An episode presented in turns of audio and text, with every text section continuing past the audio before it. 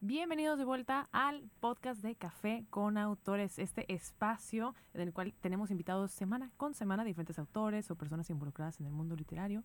En esta ocasión yo soy Carla Nibs. Y yo soy Tero Molís, qué gusto estar aquí nuevamente y este... Y déjame decirles rápidamente de qué se trata Café con Autores. Café con Autores es esta organización, idea que creamos para fomentar la lectura, para darle más visto y espacios a los autores locales y realmente hablar de todo lo relacionado al mundo de la literatura. Y hoy tenemos un invitado muy especial aquí con nosotros. Desde muy lejos, desde muy lejos nos visita Lorena Fernández. Bienvenida. Gracias. Desde la gran ciudad de Saltillo, No, no, no que San Pedro. San Pedro Coahuila, San Pedro Coahuila. Pedro Son Coahuila. primos. ¿Qué tan lejos está de Saltillo eso? Eh, como tres horas más o menos. Ah, no, pues sí sale. No, sí está lejos. Más, más acá de Torreón, menos, ¿verdad? Es una ida a. Estados Unidos eso. Sí, híjole. Sí, a Macalinas, Como otro país. tres horas. Claro. Otro país. No, qué padre que nos acompañas. Gracias por estar aquí. Gracias, Bienvenida. gracias. ¿Te sellaron tu pasaporte cuando cruzaste? Sí, todavía la visa ya. Menos mal. Sí. No, qué padre, qué, qué bonito tenerte aquí. Bueno, Lorena es participante de la sesión número 11 de Café con Autores, así que quizá ya la hayan logrado conocer en persona o quizá este es su primer acercamiento con ella, pero el día de hoy vamos a hablar, pues ahora sí que, pues de quién eres. Cuéntanos un poco, Lorena, quién eres tú antes de hablar de tu libro de Cajones Abiertos. Pues yo soy Lorena Fernández. Estoy muy contenta de estar aquí y de eh, haber coincidido con ustedes, de, de estar en este espacio que realmente los felicito por esta gran ini- iniciativa, de verdad. Y qué padre que existan personas que están eh, impulsándonos a los nuevos escritores, a los nuevos autores. Digo, no soy nueva escribiendo porque empecé a escribir desde que era niña, de verdad lo hacía como un tema de introspección, pero yo creo inconscientemente, porque pues de niña no lo ves así, no lo haces consciente. Eh, escribía cosas que, porque era muy tímida y Mm. escribía cosas que me guardaba como para mí, que pensaba y después decía, esto suena bien, lo voy a escribir. Edit- más editora que autora, se me hace. sí. Entonces, eh, fue, fue algo que me fue, la escritura ha sido algo que me ha ido como acompañando con, con el tiempo en distintas etapas de mi vida y pienso que cuando ya mm, quise dedicarme a hacer algo en serio por eso, o sea, fue cuando nació este libro, o sea, nun- nunca pensé la verdad que iba a ser un libro con todos esos, ese compendio, ¿no? De, de poesía en prosa, yo, yo estoy incursionando en la poesía en prosa y dije, ok, creo que ya es momento, también la vida como que te impulsa a, a sacar eso que tienes guardado, ¿no? Esas emociones escritas, esos pensamientos. Pero se, me, se me hace que estás esquivando la pregunta porque Sí, no porque- nos has sí, dicho quién eres. Ya, bueno, ya voy, ya voy. Soy eh, de San Pedro, Coahuila, yo estudié comunicación y pues, ¿quién soy? Eh, esa soy, soy la autora de Cajones Abiertos. ¿Es lo que te define como humano? Aquí Eh, venimos a confrontar, Ah. ¿eh? Ah, Siempre es claro. filosófica la pregunta. No, no, no. Pues soy una persona demasiado eh, intensa, realmente, sí, Órale. desde niña, sí. Soy muy intensa y es algo que no se me quita realmente y que, que si ustedes leen lo que he escrito pueden ahí este, eh, darse cuenta de mi intensidad. Siempre estoy como eh, tratando de retarme a mí misma, la verdad, con algunas cosas, pues de mi carrera o, o de mi propia personalidad o como un sentido de superación personal, de superarme. Ok. Eh, siempre he sido muy inquieta y muy creativa. Desde muy chiquita me gustaba también escribir y, y cantar. Y siento que un tiempo como que lo, lo dejé de un lado porque también, como esta parte idealista, siempre he sido muy idealista. Y entonces, este, después sigues como la vida con los estándares que te marca la vida y la sociedad que tienes que hacer, pero cuando realmente tienes muy, muy arraigado estos ideales y tienes, este, no sé, esta sensibilidad por, por usar tus talentos, porque me considero que tengo talento para hacer esto, para cantar y para escribir. Eh, siempre estoy ideando cosas, o sea, siempre estoy como eh, tratando de, pues no sé, como de crear cosas, siempre estoy pensando y por eso estoy escribiendo mucho a diario. Muy bien, y- así. Intensa. Es la respuesta, intensa. Esa, ¿no? esa Pero- es pero yo y creo- creativa. Yo creo que i- la intensidad es algo muy bueno para un autor si logras transmitir esa intensidad en palabras escritas, porque Ujú. yo creo que escri- al escribir un libro, a escribir cualquier cosa, tienes que filtrarlo, o sea, tienes que Ah, sí. editarlo en tu mente de una manera, porque Sí, cuando hablas, sí, sacas cualquier cosa sí. y no lo editas, no lo piensas, pero ya que lo escribes, tienes que pasar tu pensamiento a papel Ay, y hay como un pequeño pausa de por lo delay, menos... ¿no? Y rarito. Sí, Sí. es un proceso pesado, ¿eh? Y, Sí. y bueno, yo lo, us- yo lo usé mucho, ya ahorita ya no tanto, pero lo usas también como una forma terapéutica, ¿no? O sea, es un ejercicio terapéutico muchas veces escribir y poner, es muy difícil poner la idea y eso que yo les digo, yo sí me considero muy creativa, siempre tengo una idea en la cabeza, pero aterrizarla yo creo que es el verdadero reto y no solamente en palabras, sino cualquier tipo de idea, ¿no? Que tengas eh, eh, proyectos, pues, que, te- Claro. que se vienen a tu mente. Entonces, este, sí, o sea, muchas personas me han dicho así como que, ay, escribir puede ser muy fácil, porque, por sí, o sea, no es cierto, o sea, muchas, pero, o sea, realmente escribir lo que quiere decir Ujú. Digo, o que sale del escribir puede ser fácil, pero escribir bien. Exacto, sí. Sí, si No, nomás escribes y, y le picas print, pues facilísimo, Claro, ¿no? claro, pero, Obvio, sí. pero acomodar realmente lo que quieres decir con tus ideas y, y con el corazón, porque yo sí Claro. pongo el corazón en las palabras, Sí. este, no es fácil, no es Sí. fácil. No, Sí, no creo que es. ese justo es el, el arte más complejo, o sea, de llevar lo que decías de la creatividad a, a la acción. O sea, porque en, en la mente, pues quizá todos somos genios, ¿no? Todos tenemos la siguiente gran bestseller internacional y la.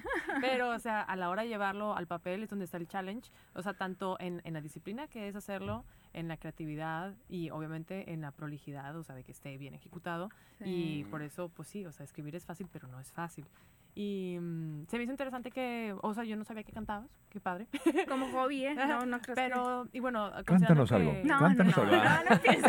Ahora cantando con Y autores. ahora, ahora cantando con autores, el nuevo show. Lo que no saben es que ya va a ser el show de medio tiempo. De Sí, este, que, ah, por ejemplo, bueno, no sé, digo, tu, tu poesía es en prosa, Ujú. entonces, pero ¿tú crees que tuvo algo que ver como esta inercia musical que traes para el simple hecho de elegir escribir poesía, cuando bien pudiste haber escrito novela o cuento? Sí, fíjate que sí, qué buena pregunta, porque yo mucho, mucho de lo que me gustaba escuchar, y es porque, por ejemplo, escuchaba a mi papá que escuchaba esas canciones, por ejemplo, a Joaquín Sabina, y ya, que será en la pubertad, me, empecé a ponerle atención a las letras de Joaquín Sabina, y pues él es, él es un gran poeta, yo por eso yo digo, yo soy poeta en proceso, porque la poesía es algo muy grande para mí, entonces yo sé que, digo, yo soy, eh, yo escribo poesía en prosa y la verdad es que son, no sé, es como una forma también de burlarte de la vida y de, y de demostrar tus emociones también de una forma creativa, ¿no? Mm. Entonces, este, sí, yo creo que la música sí siempre me fijo en las letras de las canciones, sí. Mm. Entonces sí ha influido en mi... Y esto mencionaste que un poquito, digo, de que toda la vida has estado escribiendo y eres muy creativa, pero ¿qué, ¿te acuerdas de qué es que fue lo que realmente detonó de, que comenzaste a escribir? Yo creo que leer, porque de chiquita me gustaba mucho leer. eh, y luego me acuerdo en primaria nos ponían muchos cuentos y, y los intercambiábamos en primaria, que estaba en quinto, en sexto de primaria. Digo, todos, en todas las escuelas, y espero que lo hagan, o sea, es normal, todos lo hacen, ¿no? Pero que te enganches y que te guste este, leer, pues que le des seguimiento. Claro. Sí, empecé desde ahí, luego tengo parientes, tíos, este, primos que, bueno, un tío que sí es de Saltillo, que fue de Ah. Saltillo, ya falleció, eh, Pablo Ortega Mata, que en paz descanse, él escribió dos libros, de hecho, de Saltillo y de la historia de San Pedro, y entonces como que también ya lo traigo en el Mm. inconsciente familiar, En ¿no? la sangre, ¿no? Sí, en Un la poco. sangre. La presión, la presión. No, o sea, y realmente te digo, nunca fue algo que pensé que iba a materializar, ¿eh? O sea, Mm. realmente fue algo que inconscientemente fue saliendo y lo he disfrutado mucho. Y aquí está. Aquí está. Finalmente, el libro. En papel. Yes. Oye, qué padre que, que dijeras eso de los círculos de lectura de las escuelas. O sea, porque creo que, bueno, yo creo que la mayoría nos ha tocado en algún punto eso. Pero qué padre saber que tu experiencia fue buena. O sea, porque creo que casi todos los círculos de lectura escolares que yo viví y que me contaron eran los peores libros. De que literalmente los que todos donaron, que nadie quería, que están empolvados, que están feos. O sea, ¿tú te acuerdas de algún Eh, libro en particular que sí, digas de que sí. este libro, wow? Sí. Yo me acuerdo de Simba del Marino Mm. y me gustó mucho la, la creatividad de ese libro, como los viajes, las aventuras, ¿no? Del marinero. Y luego me acuerdo de Ana Frank. Ese Mm, totalmente. Yo creo que yo creo que conecté como niña en esa edad, ¿no? En, Mm. Me acuerdo que lo leí cuando estaba en sexto, que tenía 10 años, Mm. 11 años más o menos. 10 años y eh, sí, y de hecho aquí en mi libro escribo algo que escribí cuando estaba como en quinto, tenía 9 años. Qué Y padre lo que lo quise, sí, lo quise Wow. agregar porque dije, quiero que se vea que, o sea, soy fiel a esta niña, ¿no? O sea, y de hecho escribo aquí que me disculpen por las faltas de ortografía. Ay, Pero lo mira qué dejaste padre. íntegro. o sea, está íntegro sí, con el text, dije, lo voy, de... a, lo voy a, a poner. A ver, léelo. Te invito a leerlo. Ok, se llama Esperanzas. Tristeza con S, qué vergüenza. Está bien. Eras una sí, niña. sí, sí, gané el primer lugar eh, en un concurso ahí. Yo creo que eso. Solo lo escucharon, no lo Sí, en, el, leyeron. co- en el concurso de las tías, sí. Sí, sí, no, Era el en único- el era concurso único de participante. primaria. Te digo, por eso se me quedó, yo creo, en el concurso de primaria. Tristeza es la soledad, la soledad es como el llanto. Estés donde estés, yo te estaré recordando. Pienso en el pasado y en el futuro, no hay esperanzas. ¿Qué será de ti? ¿Qué será de mis esperanzas? Aunque tú no me recuerdes, yo siempre te estaré recordando. Lloro cada noche por ti como si fuera tu muerte y como si fueras un día a recordarme. Estés donde estés, tú siempre estarás a mi lado. Ya, en fin. ¿Y cuántos años tenías otra vez? A ver, ¿qué onda? es la misma que escribió mi abuela a, los, a su le- ¿Por cuna de muerte, así O como a los sea, 80 años. Está oye, muy profundo. ¿Algún hámster, un perro había fallecido recientemente? ¿O ¿Por qué No. está? ¿Qué pasó? Está heavy, muy bien. No, eh, o sea, gané el primer lugar y yo creo que también eso influyó en mí. ¿Eh? Y el premio fue una ida a terapia. Ay, Sí, sí, ¿verdad? yo creo que sí. No, nadie hizo. Yo, fíjate, fue así como que, ah, sí, padre. No, pues son de esos concursitos que hacen en las kermés de la primaria o no sé. O. Que, que obviamente nadie lee las poemas que participan. interesa. ¿eh? Nadie. Como, ah, tú ganas. Oye, pero sí lo leyeron. No, pero eh, tú ganas. Pero maté a todos en el poema. Sí, sí. Y tengo ocho años, ¿no? De que, Ay, no, qué No, buena, muy sí. buena. Muy buena, Sí, gracias por eso. desde chiquita, bien dijo. Bien, dijo, bien soy dijo. Muy bien. Y a todo esto, pues ahora sí cuéntanos, ¿cómo se llama tu libro? No, no me lo has Mi platicado. aquí. libro se llama Cajones Abiertos. El libro, ahí sí fue totalmente, eh, bueno, ya se los dije fuera del aire, pero se los voy a decir aquí. Eh, conocí a la editora de Voz del Loto que se llama Magali González, a quien le mando un abrazo y, y un saludo. Saludos, Magali. Saludos. Sí, eh, me encantó porque, bueno, ella da talleres y yo entré a uno de sus talleres de cómo escribir mi pr- primer libro. Tenía todo este compendio de poemas y no sabía qué hacer con ellos, pero sabía que quería hacer algo. Entonces dije, bueno, voy a ver a ver si tengo potencial. y ya después, la verdad es que la guía de Magali fue como algo que mis respetos a ella como editora, o sea, realmente yo no sabía qué hacer y me dijo, ¿sabes qué? Lo que tú tienes que hacer, porque tus poemas no tienen nada que ver un tema con el otro, es que puedes invitar al lector a que pase como en los museos, ¿no? Que pasas en una sala y entras y en esta sala se trata de esto y, y en la siguiente sala se trata del otro. Entonces, esas salas las hice como capítulos, ¿no? Mm. Y después dije, ok, ya, ya tengo como la estructura y ahora sí que me inspiré y acudí a esta creatividad a la que tanto digo que, que tengo. Y nació Cajones Abiertos porque sí me inspiré y de hecho lo pongo acá en la contraportada. Me inspiré en una obra eh, de la estatua de Mujer en Llamas de Salvador Dalí.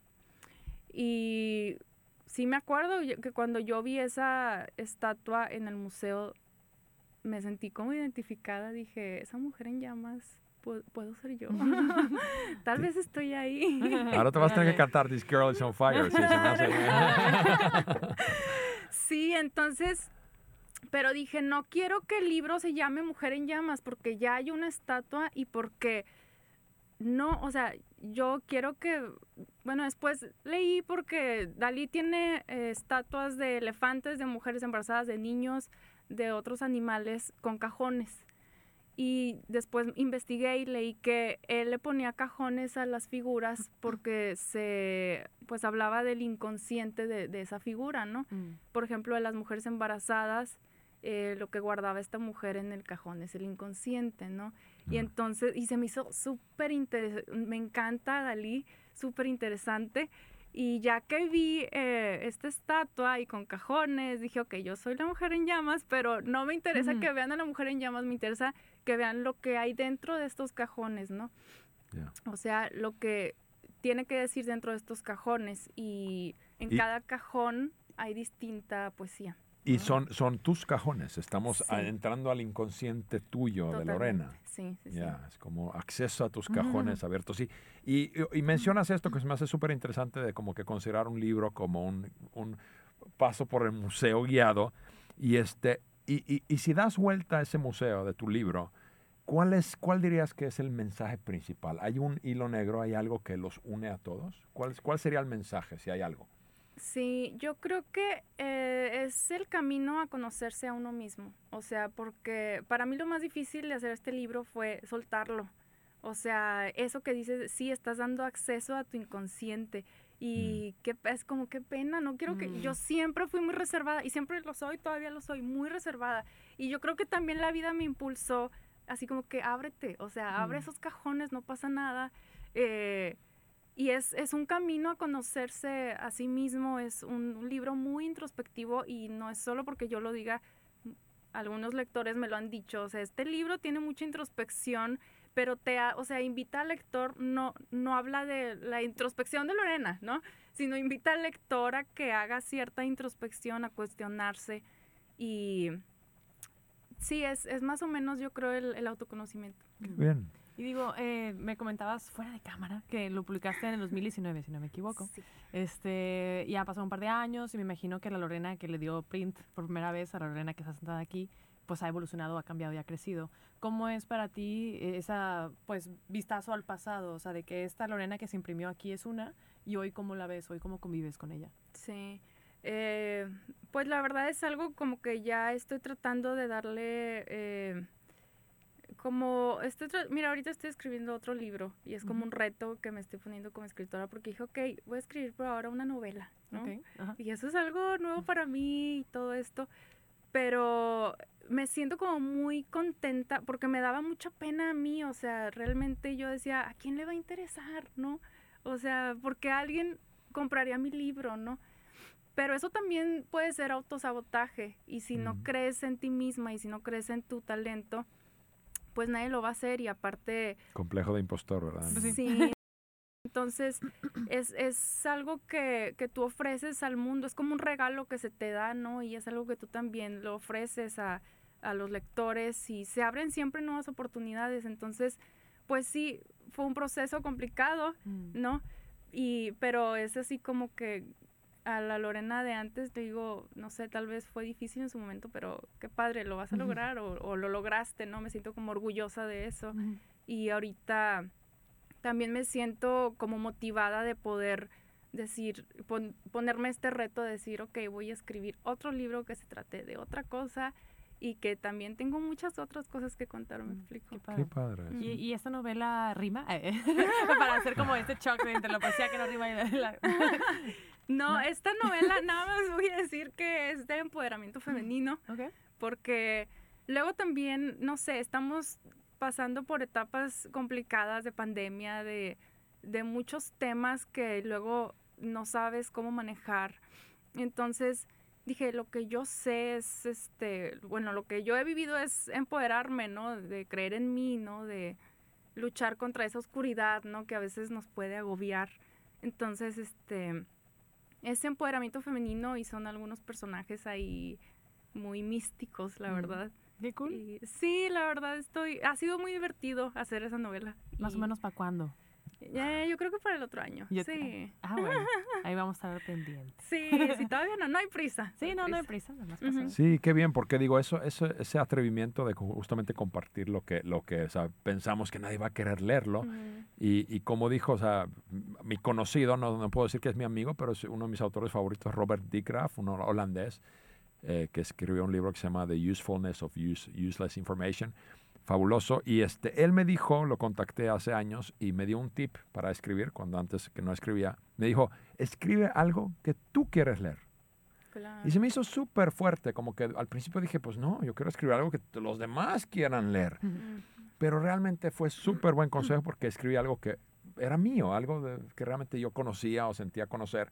Y me encantó el proceso. Y luego, si alguien más lo quiere leer, pues es un bono. Claro. Pero creo que fue muy buen consejo y estás hablando de eso también para ti, escribirlo para ti. Sí, nunca sabemos, o sea, eso, ¿no? Que alguien va a poder disfrutar también esas palabras, ¿no? Esa- esos pensamientos. Claro. Justo. Sí, aparte, pues digo, yo creo que sobre todo los primeros libros de todos los autores que hemos llegado a coincidir, este, como que siempre está esta carga muy emocional con el primero, como que siempre hay un gran mensaje que está como que en tu alma, en tu ser, y cuando ya finalmente lo expulsas es como un, un alivio personal y que qué padre que después te des cuenta que otras personas resuenan, empatizan, les brinda algo, entonces creo que cuando Sí. lo hacemos así, o sea, ya sea el primero, segundo, quinto proyecto, eh, pues siempre garantizas que también que es auténtico, ¿sabes? Que nunca es Claro. de que, ay, pues es que están de moda los vampiros y los hombres lobo. Es de Claro. Qué buena idea, Carla. Sí, Vampiros, oigan, hombre lobo, eh, ¿no? Oigan, eh, voy a Y que eso, peleen eh. uno- unos contra el otro, ¿verdad? Y hay una chava que, que se enamora de enamora. ambos bandos. Híjole, qué buena idea. No, no, ya, ya Sí, lo voy a sí, sí. escribir. Sí, sí, sí. Bestseller. Tiene éxito, Sí. tiene potencial.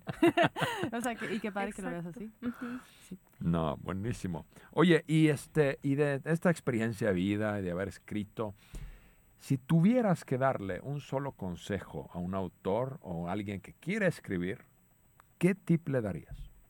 Ay, el primero es que sean honestos con lo, con lo que van a poner en el papel, ¿no? O sea, que sean honestos con ellos o con ellas mismas, porque muchas veces al principio todo, bueno, no sé, a mí me pasó que cometemos el error de que, ok, quiero escribir y lo primero que escriba tiene que salir perfecto Mm. y, o sea, no, nadie te está viendo. Mm. Vas a escribirlo mal, como yo con mis faltas de ortografía cuando tenía nueve años. O sea, nadie, bueno, ahorita ya lo están viendo. no, o sea, tienes, primero tiene que salir. Y esto es algo también que, que uno de mis maestros este, de escritura me, me dijo. O sea, escríbelo como sientas que, que lo quieres decir.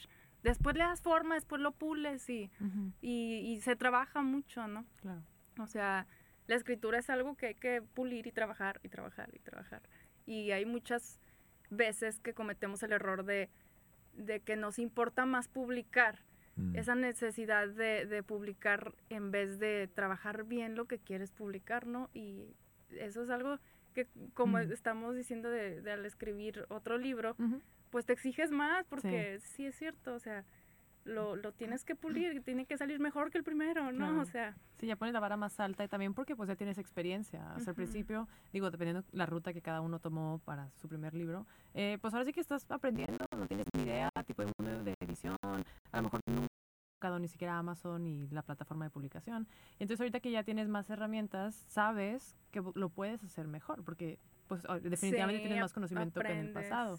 Y del libro, pues no sé si a lo mejor después ya lo leyeron tantas personas que te digan de que, oye, aquí sentí esto, aquí como que no entendí, también es esa feedback constante que dices, ah, órale, mira, a lo mejor yo quería decir algo súper triste y la gente lo malinterpretó y dice que es algo bien feliz, que qué sí, padre, ajá. pero no era la intención, entonces te pones, o sea, creo que está interesante ese Sí, está muy ida y vuelta, ¿no? Ajá. Oye, Carla, yo te tengo una pregunta que fíjate que nunca he hecho A ver. en este podcast hasta ahora. Es, es cuando tú escribiste tu primer libro, eh, ¿lo escribiste de, una, de esa manera que como, como comenta Lorena, de nomás suéltalo y escríbelo y luego lo editamos o lo, lo fuiste editando mientras lo escribías? No, en Porque el- yo estoy muy consciente de cómo lo hice yo. sí. ¿Cómo lo hiciste tú? No, en el primer libro, bueno, lo he comentado algunas veces en otros lados, eh, realmente eran cuentos que yo, historias que yo iba escribiendo cuando yo trabajaba en una cafetería. Entonces yo me sentaba y nunca estaba diseñado para ser publicado, simplemente era como que esto me gustó, lo voy a escribir y listo.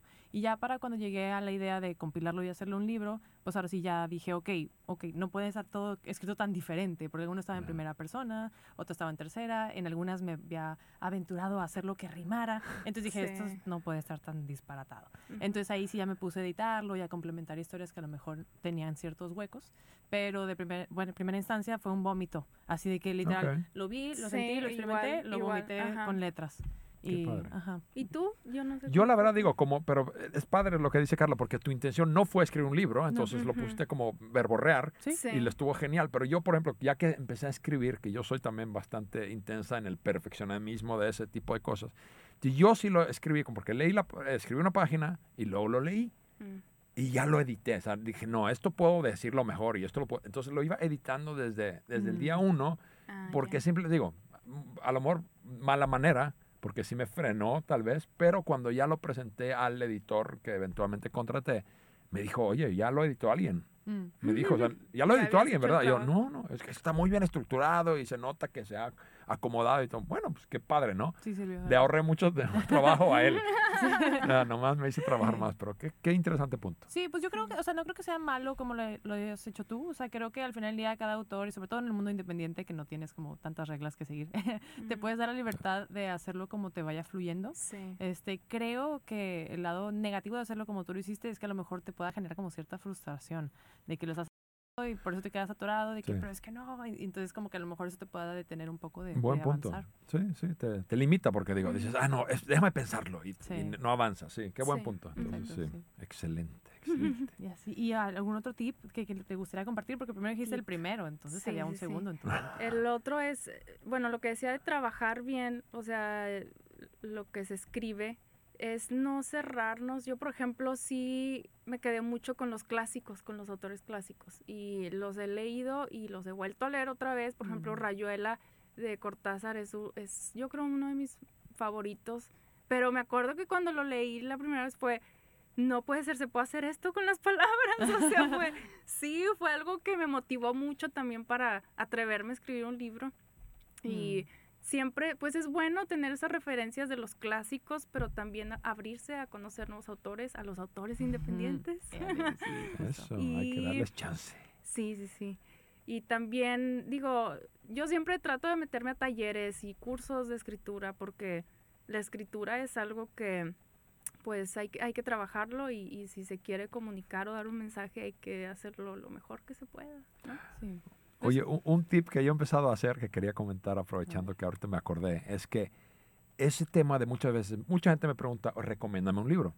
Y cuando les doy un libro a recomendar, me dicen, casi siempre es como que, bueno, ¿y el autor quién es? Es como que, ah, si les digo, ah, es un autor publicado por 100 años y es súper clásico y famoso, y lo leen, y leen el libro. Mm. Pero si les digo, no, es un autor local que lo acaba de publicar hace un mes, pero está bien padre. Ah, no, este, dame otro.